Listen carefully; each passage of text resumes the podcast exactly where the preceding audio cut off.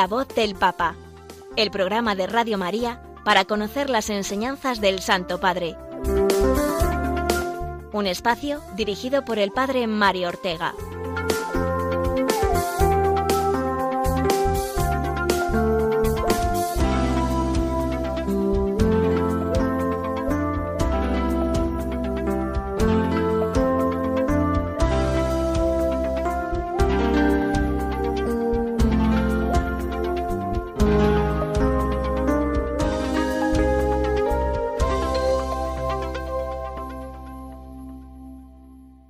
Buenos días amigos oyentes de Radio María, bienvenidos sean a este programa que dedicamos semanalmente a escuchar la voz del Papa.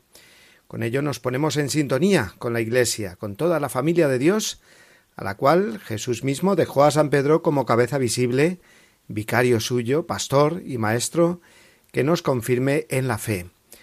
Y así para todos los siglos, en la persona de sus sucesores, los papas. Hoy día el Papa Francisco.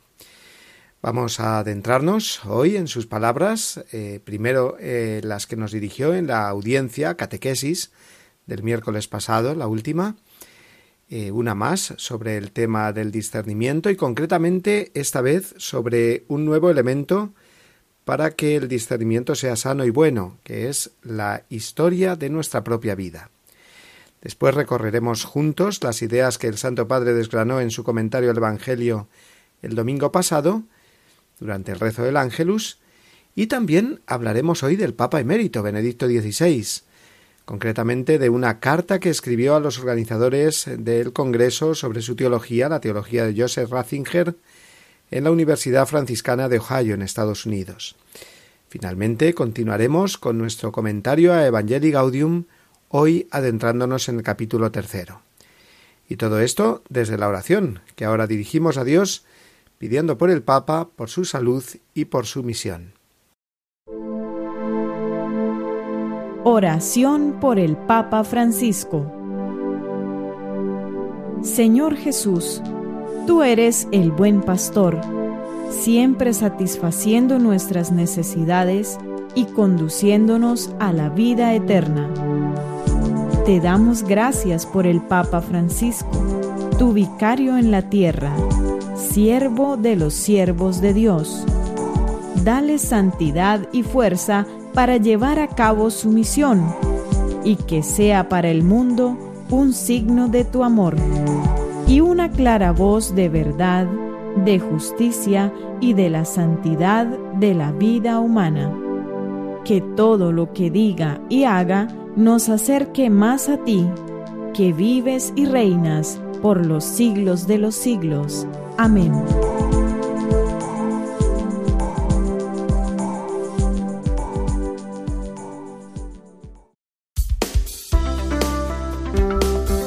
La voz del Papa, el programa de Radio María que te ofrece la enseñanza y la actualidad del Santo Padre.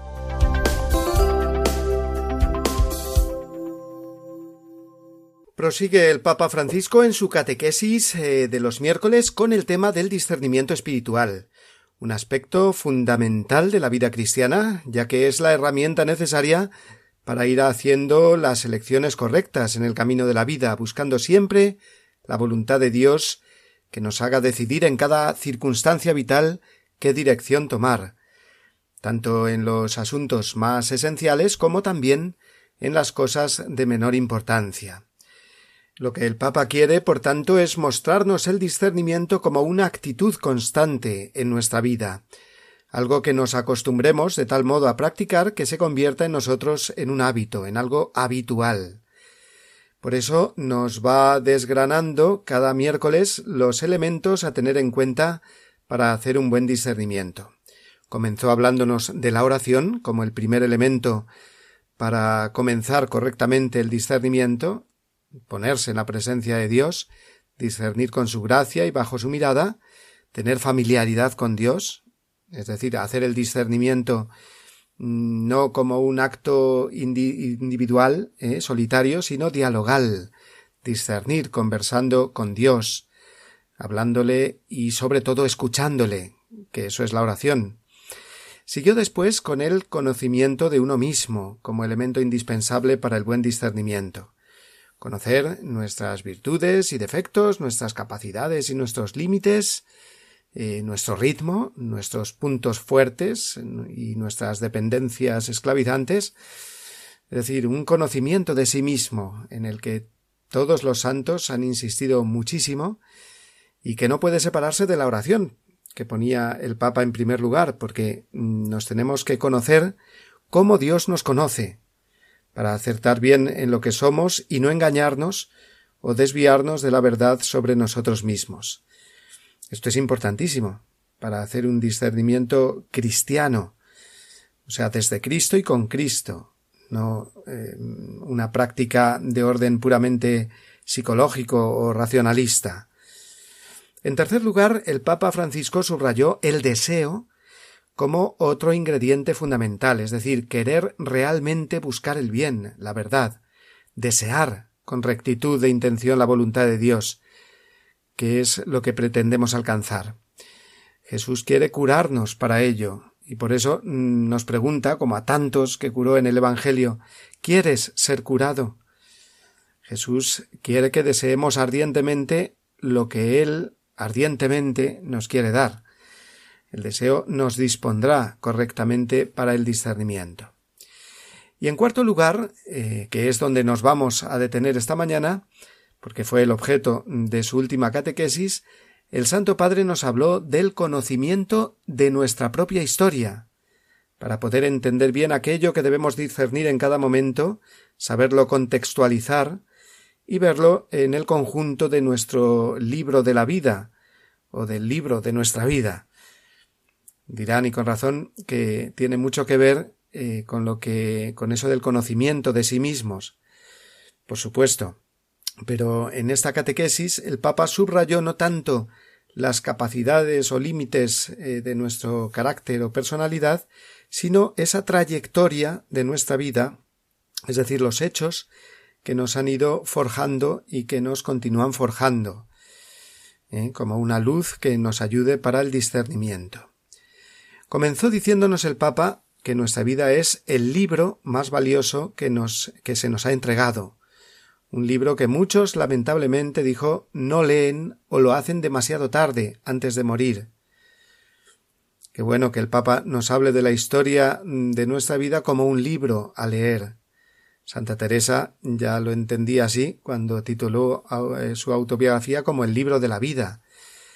Y la misma palabra de Dios en el Apocalipsis nos presenta al Cordero, a Jesús, abriendo los sellos del libro de la historia.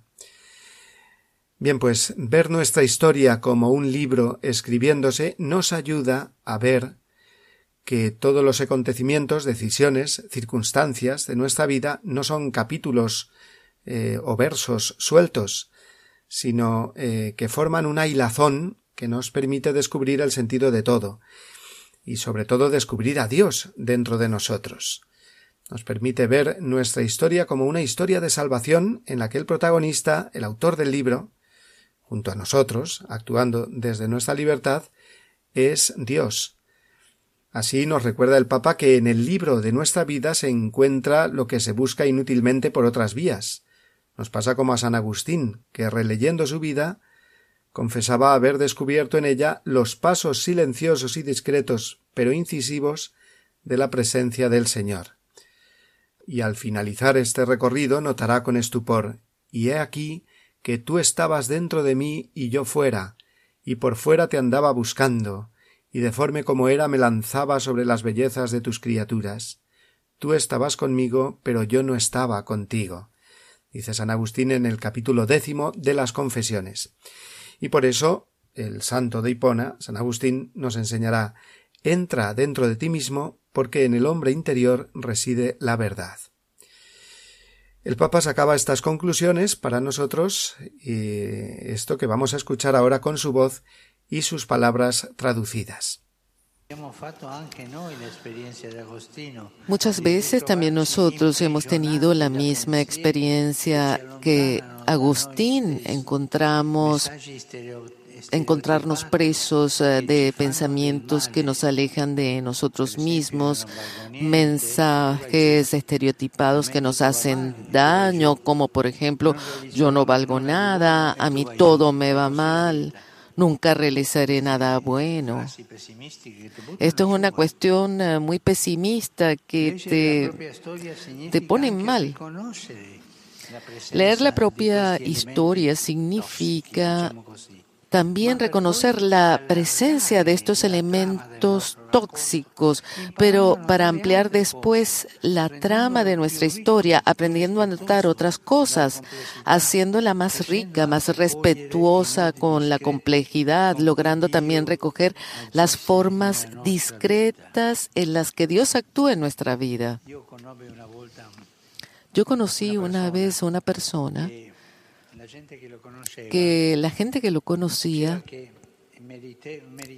decía que meritaba el premio Nobel de la negatividad. Todo era feo. Todo era feo, feo. Y siempre trataba como de, de bajarse. Pero mm, después esta persona encontró a otra persona que lo ayudó. Y cada vez que él se lamentaba de algo, esta persona le decía, ahora para compensar di algo bueno, algo, algo bueno. Y poco a poco lo ayudó a ir adelante, a a ver bien y bella su propia vida. Così vediamo le cose che non sono buone. Y así vemos las cosas que no son buenas y también las buenas que Dios nos ha dado. El Santo Padre concluyó con esta idea, que el discernimiento tiene un enfoque narrativo, que no se detiene sobre la acción puntual, sino que la incluye en un contexto. Por ejemplo, ¿de dónde viene este pensamiento? ¿O a dónde me lleva? ¿Es algo nuevo que me viene ahora o ya lo he experimentado otras veces? ¿Por qué es ahora más insistente que otros? ¿O qué me quiere decir la vida con esto? Es decir, que ante este asunto concreto que tenemos que discernir y la decisión que, que tengamos que tomar, no podemos dejar de mirar nuestro pasado, nuestro presente y nuestro futuro, porque sólo desde esa unidad de vida, desde esa línea narrativa que se va escribiendo en nuestra propia vida, podemos entender y decidir correctamente. Se trata, dice el Papa, de un recoger esas perlas preciosas y escondidas que el Señor ha sembrado en nuestro terreno, perlas que pueden ser pequeños detalles o matices en nuestra vida, cosas que al principio no les dimos importancia y que mira por dónde explican lo que actualmente nos sucede y estamos discerniendo.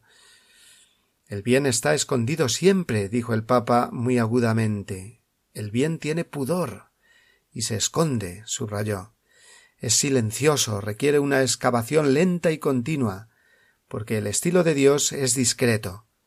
A Dios le gusta ir escondido, con discreción, no se impone.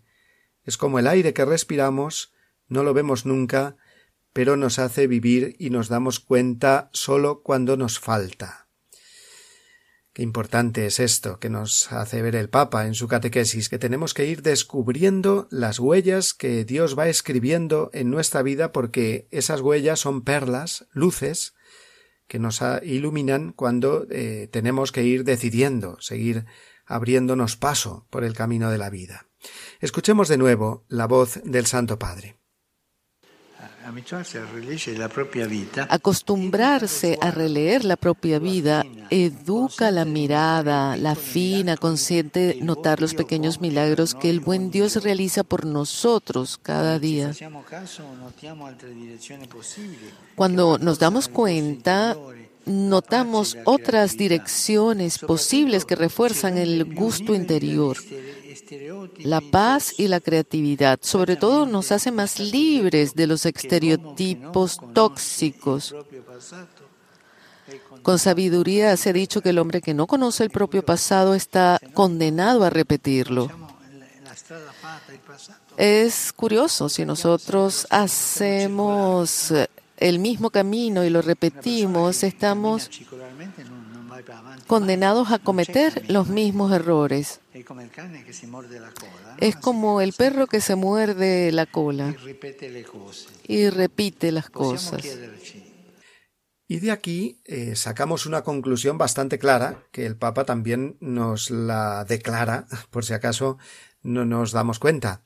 ¿He contado mi vida a alguien alguna vez? Francisco puso el ejemplo de los novios, puesto que se tienen que eh, conocer bien para poder entregarse el uno al otro, contarse la vida el uno al otro, ¿no? Pero es una experiencia aplicable a la vida en general, a mi propia vida, a todas las personas.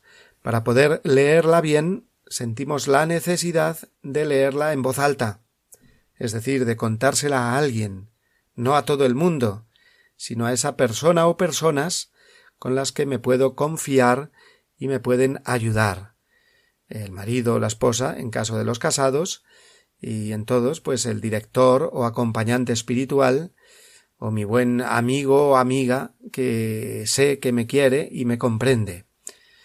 Es claro que el maligno, eh, que le gusta siempre confundirnos y engañarnos, nos tentará a no leer nuestra vida eh, ni a contársela a nadie, para encerrarnos en ese círculo sin salida, en nuestras propias eh, rayadas, como dicen los jóvenes hoy, ¿no? Pero es que la historia, cuando se lee, cuando se comparte con quien debemos abrirnos, se muestra entonces lineal, con un principio, con una trayectoria, con un objetivo, con sentido, en definitiva, no una historia circular y oprimente, llena de nudos, ¿eh? sino liberadora, como una cuerda lisa por la que me voy moviendo hacia adelante. ¿no? Esta es la idea que el Papa nos quiere transmitir siguiendo todas eh, las líneas espirituales de los santos y maestros de espiritualidad. De todas las escuelas. Él, por supuesto, se centra más en San Ignacio, eh, ya que es jesuita y es normalísimo, ¿no? Se fija mucho en él cuando nos habla de las mociones que el santo de Loyola experimentaba y cómo las iba leyendo, relacionando, estaba atento a todo lo que le acontecía interiormente, eso es ser contemplativo, contemplativo de la propia vida y de la acción de Dios en mi vida, y eh, que de esa contemplación sea fructífera, mm, no para quedarme en ella, sino para que me mueva a actuar bien, a discernir correctamente. Pero es que también vemos esta experiencia en cualquier otra tradición eh, espiritual, ¿no? La línea carmelitana, por ejemplo, de Santa Teresa y San Juan de la Cruz, ¿eh? por supuesto también la tradición franciscana, la tradición monástica. Es decir, que todos nos hablan de ese leer nuestra vida, el libro de nuestra vida, siempre de un modo sosegado, desde Dios, agradecidos por sus dones, relacionando esos dones, eh, que sería como juntar las letras y las palabras, eh, que es lo que hacemos cuando, cuando leemos, ¿no? Veamos de nuevo cómo el Papa lo dijo. Es la conclusión final de su catequesis. Escuchémoslo.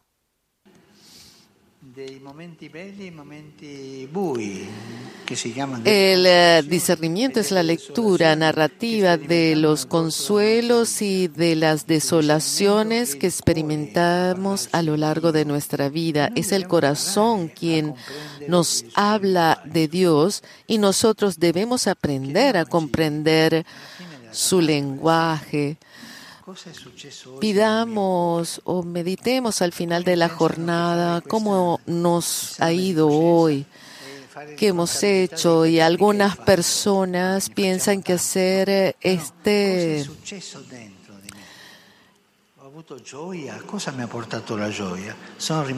esta meditación sobre lo que hemos hecho en el día, lo bueno, lo malo, nos ayuda a aprender qué es lo que sucede dentro de nosotros.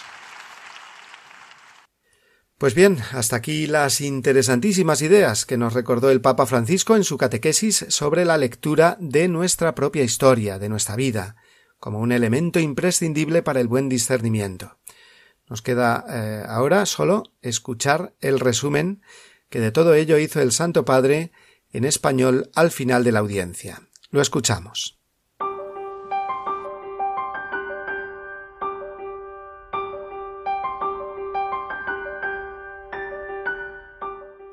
Queridos hermanos y hermanas, en las catequesis anteriores hemos visto que la oración, el conocimiento de uno mismo y el deseo son elementos indispensables para el discernimiento.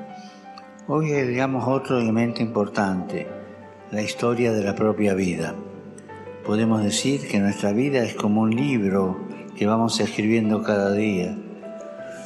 Cuando nos detenemos a releer el camino que hemos recorrido, tanto en los momentos de consolación como los de desolación, descubrimos la acción de Dios que obra discreta y silenciosamente en nuestra propia existencia. Acostumbrarnos a hacer este ejercicio de lectura de la propia vida y también contar nuestra historia a otras personas son instrumentos valiosos para el discernimiento. Por un lado nos ayudan a reconocer los mensajes tóxicos que nos hacen mal, como pensar que no valgo nada o que todo me sale mal o que nunca haré nada bueno. Por otro lado, nos van afinando la mirada interior para poder percibir la presencia de Dios en nuestra vida.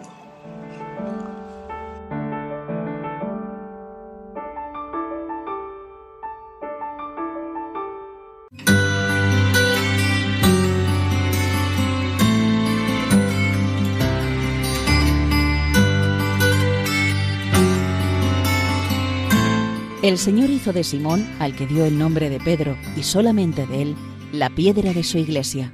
Le entregó las llaves de ella, lo instituyó pastor de todo el rebaño. Consta que también el colegio de los apóstoles, unido a su cabeza, recibió la función de atar y desatar dada a Pedro. Este oficio pastoral de Pedro y de los demás apóstoles pertenece a los cimientos de la Iglesia. Se continúa por los obispos bajo el primado del Papa. Catecismo de la Iglesia Católica, número 881.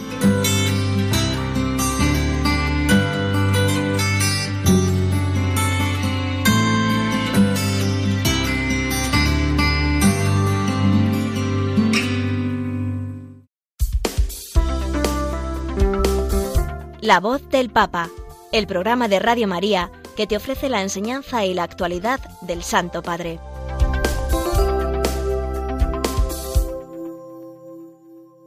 Este domingo tuvimos de nuevo la presencia y las palabras del Papa Francisco resonando en esta ocasión en la plaza de San Pedro, con motivo del rezo del Ángelus al mediodía. Antes, como es costumbre, hizo un breve comentario al Evangelio del día, que recordémoslo, era el del fariseo y el publicano, que subieron al templo a orar y luego bajaron el segundo justificado y el primero no. Precisamente sobre este doble movimiento, subir y bajar, basó el Papa su reflexión. Dijo que subir es siempre en la Biblia un verbo, una acción que evoca el encuentro con Dios. Abraham subiendo al monte Moria para el sacrificio que le había ordenado el Señor, o Moisés al Sinaí para recibir los mandamientos, o también vemos a Jesús subiendo al monte Tabor. Todos estos ejemplos eh, relacionando la acción de subir con la de rezar, subir para orar a Dios, para estar más cerca de Él, más centrados en Él. A nosotros nos sucede lo mismo cuando rezamos, subimos, elevamos nuestro espíritu. Pero ahora viene el segundo movimiento, atentos, porque el Papa nos advirtió que para este subir orante hay que bajar, es decir, hay que hacerse humilde. Para ascender hacia Él debemos descender hacia dentro de nosotros mismos, cultivar la sinceridad y la humildad de corazón, que nos permiten mirar con honestidad nuestras fragilidades y nuestra pobreza interior. En efecto, en la humildad nos hacemos capaces de llevar a Dios sin fingir lo que realmente somos, las limitaciones y las heridas, los pecados y las miserias que pesan en nuestro corazón, y de invocar su misericordia para que nos cure y nos levante. Él será quien nos levante, no nosotros. Cuanto más descendamos en humildad, más nos eleva Dios. Fueron palabras textuales estas del Papa Francisco. Y a continuación, el Papa subrayó cómo el publicano de la parábola personifica esta actitud descendente, humilde, hacia dentro de uno mismo, sin compararse con los demás, sino solamente pidiendo perdón a Dios.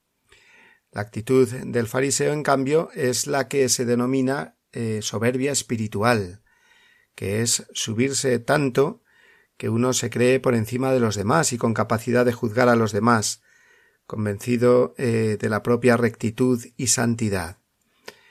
¿Por qué hablamos de soberbia espiritual? se preguntaba el Papa en voz alta. Porque todos estamos en peligro de caer en esto, respondió. Te lleva a creerte bueno y a juzgar a los demás. Esto es la soberbia espiritual. Yo estoy bien, soy mejor que los demás, este es tal y tal, y aquel es tal y tal, y así, continuó el Papa, sin darte cuenta, adoras a tu propio yo y borras a tu Dios. Se trata de dar vueltas en torno a uno mismo. Esa es la oración sin humildad. Y Francisco terminó con estas frases. Pensando en el fariseo y el publicano, mirémonos a nosotros mismos. Veamos si en nosotros, como en el fariseo, existe la presunción interior de ser justos, que nos lleva a despreciar a los demás. Ocurre, por ejemplo, cuando buscamos cumplidos y enumeramos siempre nuestros méritos y buenas obras, cuando nos preocupamos por aparentar en lugar de ser, cuando nos dejamos atrapar por el narcisismo y el exhibicionismo. Cuidémonos del narcisismo y, el, y del exhibicionismo, basados en la vanagloria que también nos lleva a nosotros los cristianos, a nosotros los sacerdotes, a nosotros los obispos, a tener siempre la palabra yo en los labios. ¿Qué palabra? Yo. Yo hice esto, yo escribí aquello, ya lo había dicho yo, yo lo entendí primero que vosotros, etc. Donde hay demasiado yo, hay poco Dios, concluyó el Papa, una frase que nos puede quedar muy bien como resumen. Donde hay demasiado yo, hay poco Dios. Y después del rezo del Ángelus aparecieron junto al Papa, en la ventana del eh, apartamento del Palacio Apostólico, dos jóvenes, un chico y una chica, con una tablet en las manos. Todos nos preguntamos qué significaría eso. El mismo pontífice lo explicó. Dijo que se acababa de abrir la inscripción a la Jornada Mundial de la Juventud, que tendrá lugar en agosto del año que viene en Lisboa, Portugal. Estos muchachos tenían abierta en la tablet la aplicación que se ha creado para apuntarse a dicha JMJ. El Papa se apuntó ahí, en ese momento, delante de todos los presentes en la plaza de San Pedro, como primer peregrino a este gran evento internacional ideado, recordémoslo, por San Juan Pablo II, y que por fin, Dios mediante, se retomará después de la pandemia, como decimos, el año que viene en Lisboa. Otra cosa también reseñable tuvo lugar después del Ángelus y fue la referencia que el Papa hizo a los doce mártires beatificados el pasado eh, sábado en Madrid, en la Catedral de Almudena, en una celebración presidida por el cardenal italiano Marcelo Semenaro, prefecto del Dicasterio para las Causas de los Santos. El Papa pidió que estos eh, doce mártires eh, redentoristas, testigos de Cristo hasta el derramamiento de sangre, nos estimule a ser coherentes y valientes, que su intercesión, dijo, sostenga a quienes hoy luchan por sembrar el Evangelio en el mundo. Pues bien, vamos a hacer ahora una pausa para escuchar una canción y pasar después a las próximas secciones del programa, que ya les adelanto que serán una noticia sobre el Papa emérito Benedicto XVI y después el comentario a la exhortación Evangelii Gaudium. No se lo pierdan.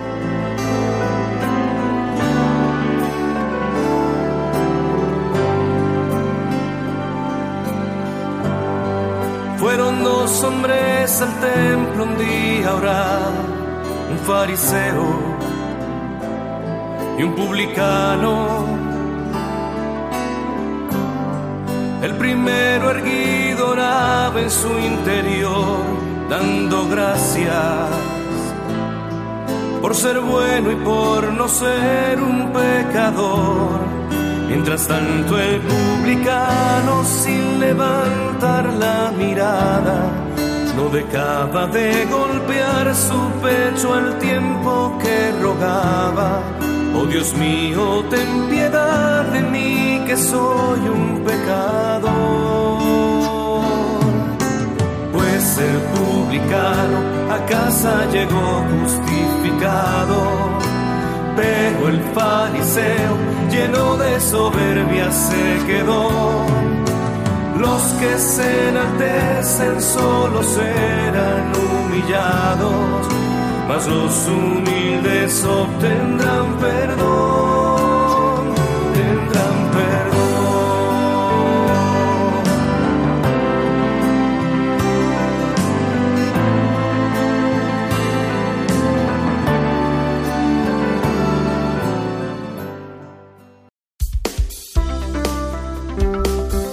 La voz del Papa, el programa de Radio María que te ofrece la enseñanza y la actualidad del Santo Padre.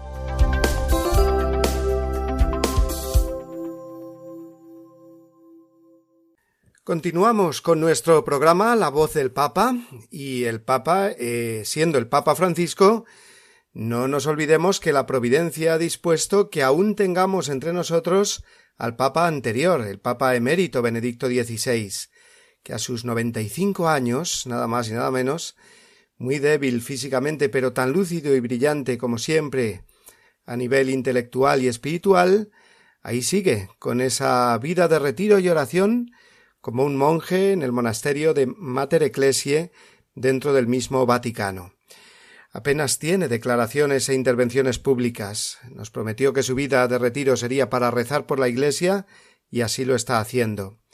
No obstante, alguna que otra vez conocemos eh, una declaración o palabras suyas que casi siempre son dirigidas a algunas personas o instituciones particulares, pero que la verdad es que eh, son siempre muy luminosas y oportunas para todos. Así ha sucedido recientemente, hace unos días, con una carta que dirigió eh, al padre Dave Pibonka, presidente de la Universidad Franciscana de Steubenville, en Estados Unidos, en Ohio, eh, una carta que Benedicto XVI eh, la escribió con motivo de un ciclo de conferencias sobre la teología de Joseph Ratzinger que ha tenido lugar en dicha universidad.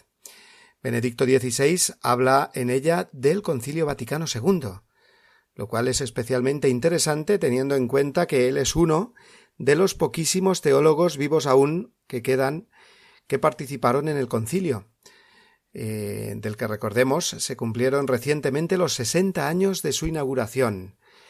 Es eh, por doble motivo un testimonio precioso el suyo, como conocedor de primera mano del concilio y también, como no, como papa emérito, uno de los grandísimos, eh, sino el más grande teólogo que la Iglesia ha tenido en los últimos años. Él ha hablado muchas veces sobre el tema, pero ¿qué nos ha dicho el Papa Francisco sobre el concilio en esta ocasión? Pues subrayamos una frase que creo que resume eh, muchas cosas. Dice así El concilio Vaticano II no solo fue significativo, sino necesario. Me parece oportunísima esta afirmación del Papa emérito, porque en tiempos de tanta confusión dentro y fuera de la Iglesia, hay muchos dentro de la Iglesia que cargan contra el concilio, como si hubiera sido un acontecimiento eclesialmente negativo o la apertura al menos de muchas eh, puertas a cosas negativas que han venido después bajo el nombre de el espíritu del concilio. Precisamente Benedicto XVI, que es el que mejor y más objetivamente puede contar las cosas, nos dice que nada de eso, que el, el Vaticano II no fue sólo significativo, sino necesario. Recuerdo un encuentro con sacerdotes en Roma que tuvo lugar una vez que el Papa emérito había anunciado ya su renuncia, en el intervalo de tiempo que hubo, casi un mes, antes de hacerse efectiva. Y en este encuentro, eh, Joseph Ratzinger insistió en esa misma idea, que una cosa es el Concilio Vaticano II, sus riquísimos documentos, confirmando la doctrina de siempre y presentándola en un modo y lenguaje nuevo, incorporando elementos y formas más actuales, lo cual es lo que ha hecho siempre y tiene que hacer siempre la Iglesia, y otra cosa distinta es lo que él denominaba el, concilio mediático, que es lo que muchos medios de comunicación con muchos teólogos e ideólogos detrás pretendieron mostrar como eh, lo que había dicho el concilio. El mismo Papa Francisco, durante su intervención el día en que se cumplían los sesenta años de la inauguración del Vaticano II, hace unas semanas, dijo que había que volver al concilio, es decir, a lo que el concilio realmente dijo, a releer, a releer bien sus documentos, que son de una profundidad, de una elegancia y de una belleza admirables.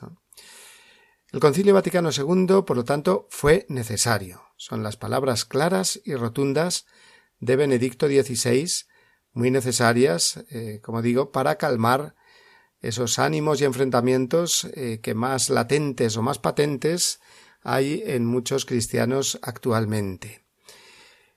Mm, la carta del Papa emérito continúa explicando, leo textualmente, que cuando el Papa Juan XXIII anunció el concilio, para sorpresa de todos, había muchas dudas sobre si sería significativo, incluso si sería posible, organizar las ideas y las preguntas en el conjunto de una declaración conciliar y así dar a la Iglesia una dirección para su viaje posterior. En realidad, el nuevo concilio demostró ser no sólo significativo, sino necesario. Por primera vez la cuestión de una teología de las religiones se había mostrado en su radicalidad. Lo mismo es cierto para la relación entre la fe y el mundo de la mera razón. Ambos temas no habían sido previstos de esta manera antes. Esto explica por qué el Vaticano II al principio amenazó con perturbar y sacudir a la Iglesia más que darle una nueva claridad para su misión. Pero en realidad el nuevo concilio demostró ser no sólo significativo, sino necesario. Y termina, eh, concluyendo su carta, Benedicto XVI, diciendo que poco a poco, a lo largo de los años, el poder positivo del concilio está emergiendo lentamente.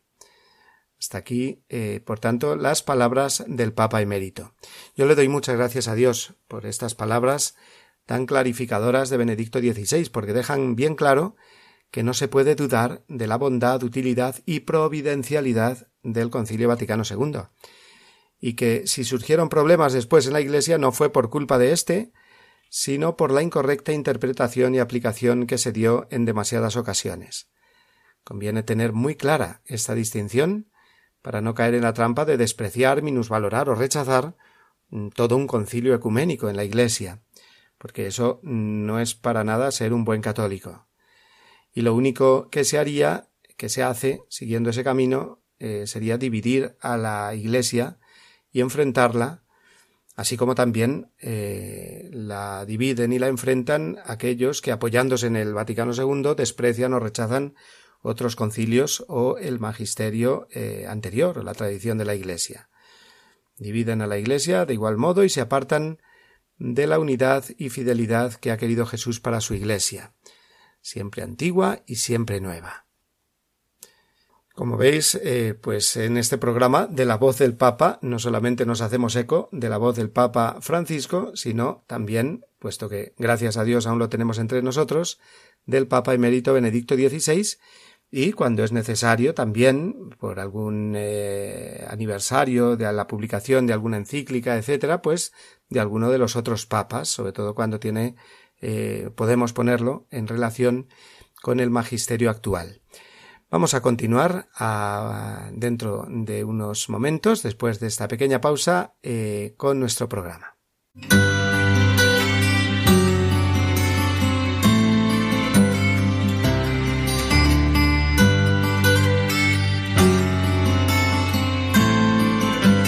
El sumo pontífice, obispo de Roma y sucesor de San Pedro, es el principio y fundamento perpetuo y visible de unidad tanto de los obispos como de la muchedumbre de los fieles. El pontífice romano, en efecto, tiene en la Iglesia, en virtud de su función de vicario de Cristo y pastor de toda la Iglesia, la potestad plena, suprema y universal que puede ejercer siempre con entera libertad. Catecismo de la Iglesia Católica, número 882.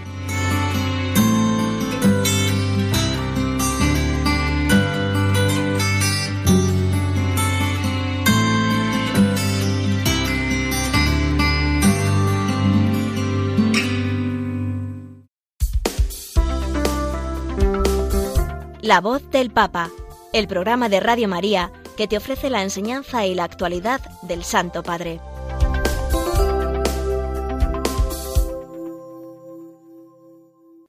Vamos ya con la última parte de nuestro espacio, que saben que es el que dedicamos al comentario de los documentos del Papa Francisco. Estamos todavía con la exhortación Evangelii Gaudium, en la que nos estamos deteniendo más por la importancia que creo que tiene al ser su documento programático de todo su pontificado. Lo escribió hace justo nueve años y nos sirve para entender mejor muchos de los mensajes, de los gestos y decisiones que ha ido teniendo el Papa Francisco durante todos estos años que lleva de pontificado, ya nueve. Llegamos hoy al capítulo 3 de Evangelii Gaudium, que se titula El anuncio del Evangelio. El Papa entra ya de lleno en hablarnos de la evangelización y comienza diciéndonos en el número 110, citando a San Juan Pablo II, que no puede haber auténtica evangelización sin una proclamación explícita de que Jesús es el Señor. Esto es importantísimo como base eh, de nuestra identidad y de lo que tenemos que hacer. Eh, que la Iglesia, que cada uno de nosotros no eh, se comporta como una simple ONG, es decir, como una institución, pues que, bueno, pues hace el bien a nivel social o material nada más, sino que la evangelización como tal es el anuncio del Evangelio de Jesucristo, y hasta que este anuncio no se dé, pues no se puede hablar de evangelización. Eh, los números del 111 en adelante, eh, el Papa nos dice que todo el pueblo de Dios anuncia el Evangelio, es decir, que el anuncio del Evangelio es tarea de todos. La Iglesia, sujeto de la evangelización, es más que una institución orgánica y jerárquica, es un pueblo que peregrina hacia Dios, nos lo dice así el Papa y en ese peregrinar es como evangeliza. O sea, que no es una institución que, eh, bueno, pues se organiza eh, para cumplir esa misión y después va y la cumple, sino que peregrina, peregrina y peregrinando evangeliza. Y cuanto mejor y más fielmente eh, peregrine a ese amor de Dios, con ese amor de Dios, pues mejor evangelizará un pueblo que evangeliza, eso es la Iglesia. Y un pueblo quiere decir todos, no que haya cristianos misioneros y otros que no lo son, sino que todos en la Iglesia estamos llamados por el hecho de ser cristianos a evangelizar, a anunciar el Evangelio.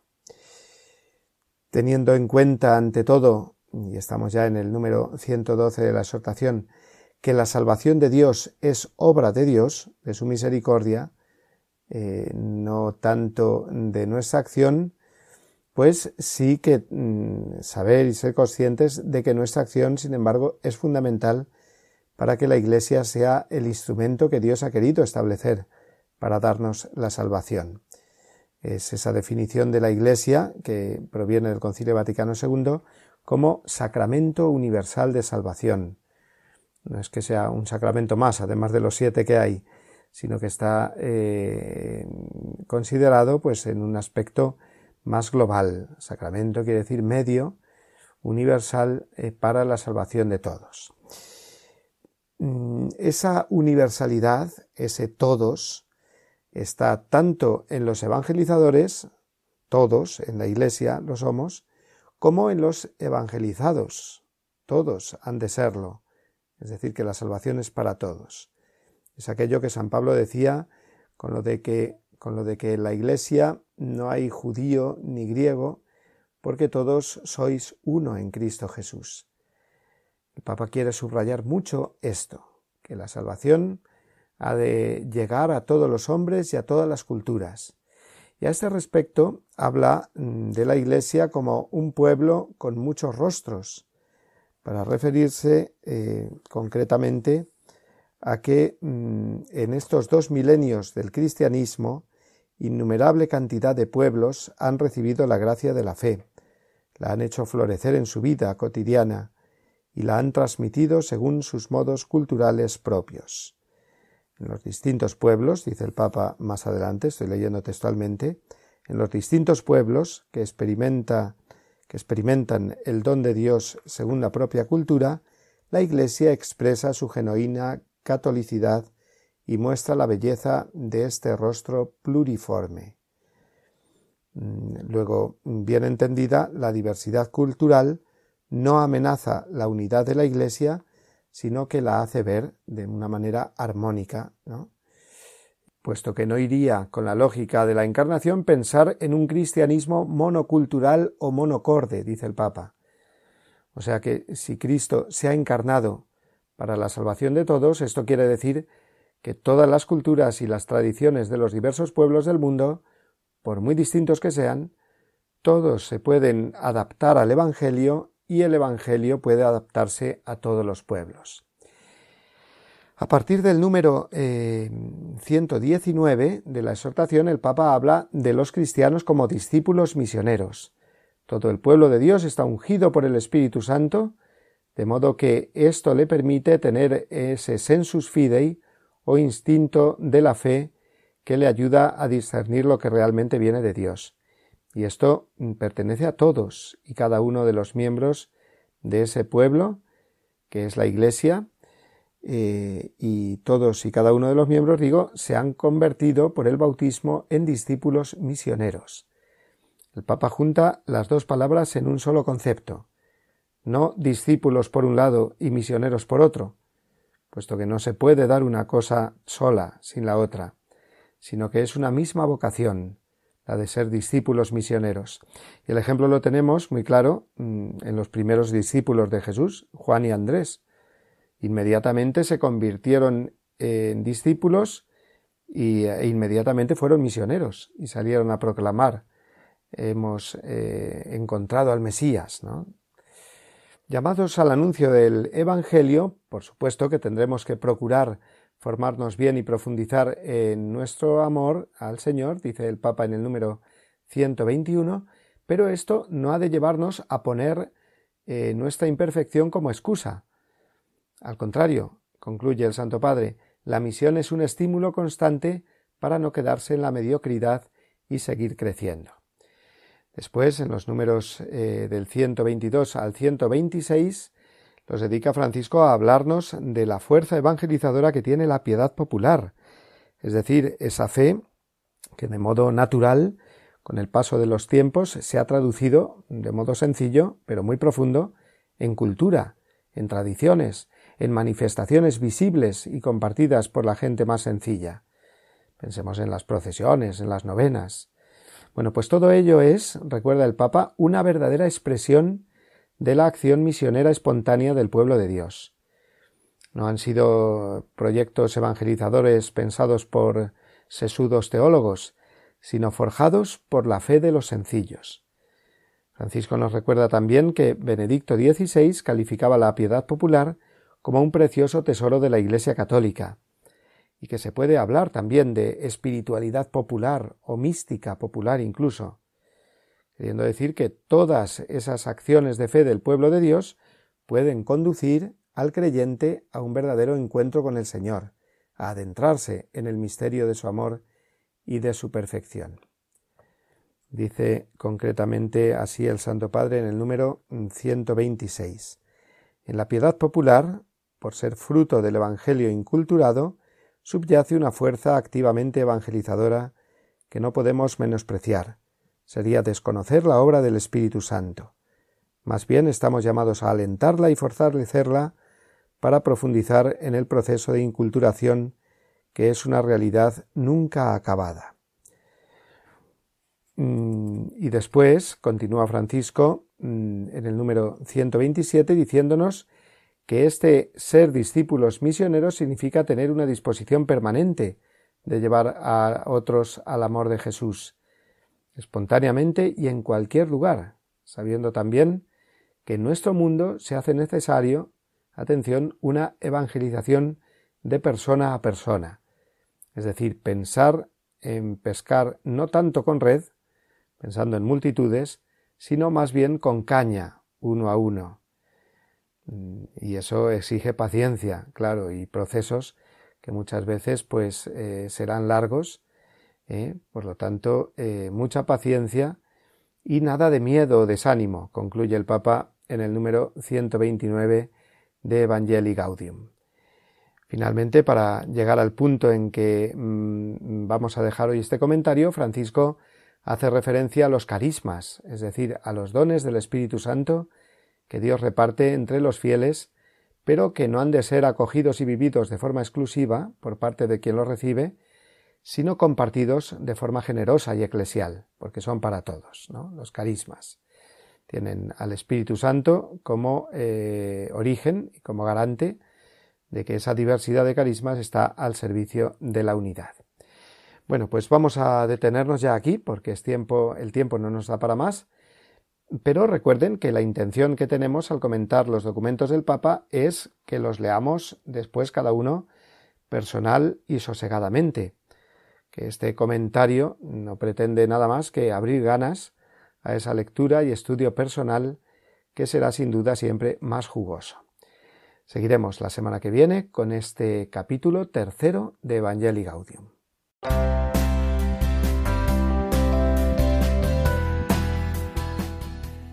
Pues llegamos así ya al final de nuestro programa de hoy en el que nos hemos acercado a la voz del Papa, que nos ha alimentado con su catequesis sobre el discernimiento, hablándonos esta vez de la historia de nuestra vida como elemento fundamental para un buen discernimiento.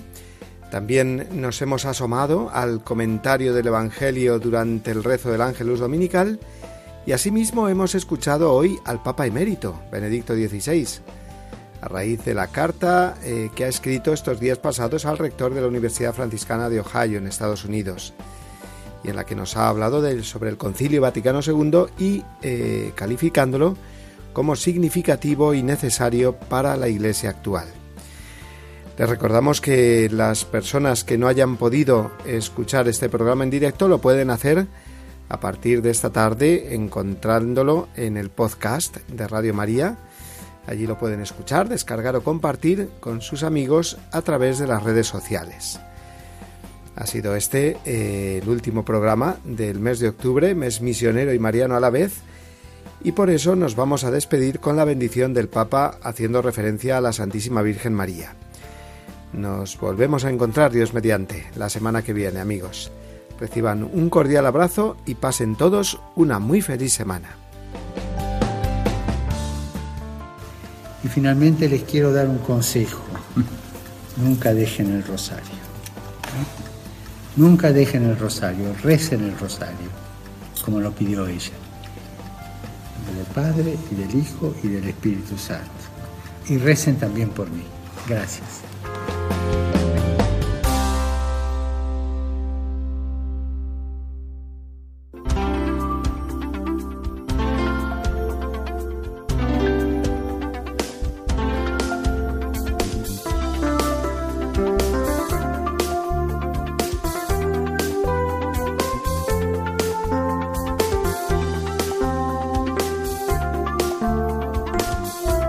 Han escuchado La voz del Papa, el programa de Radio María para conocer las enseñanzas del Santo Padre.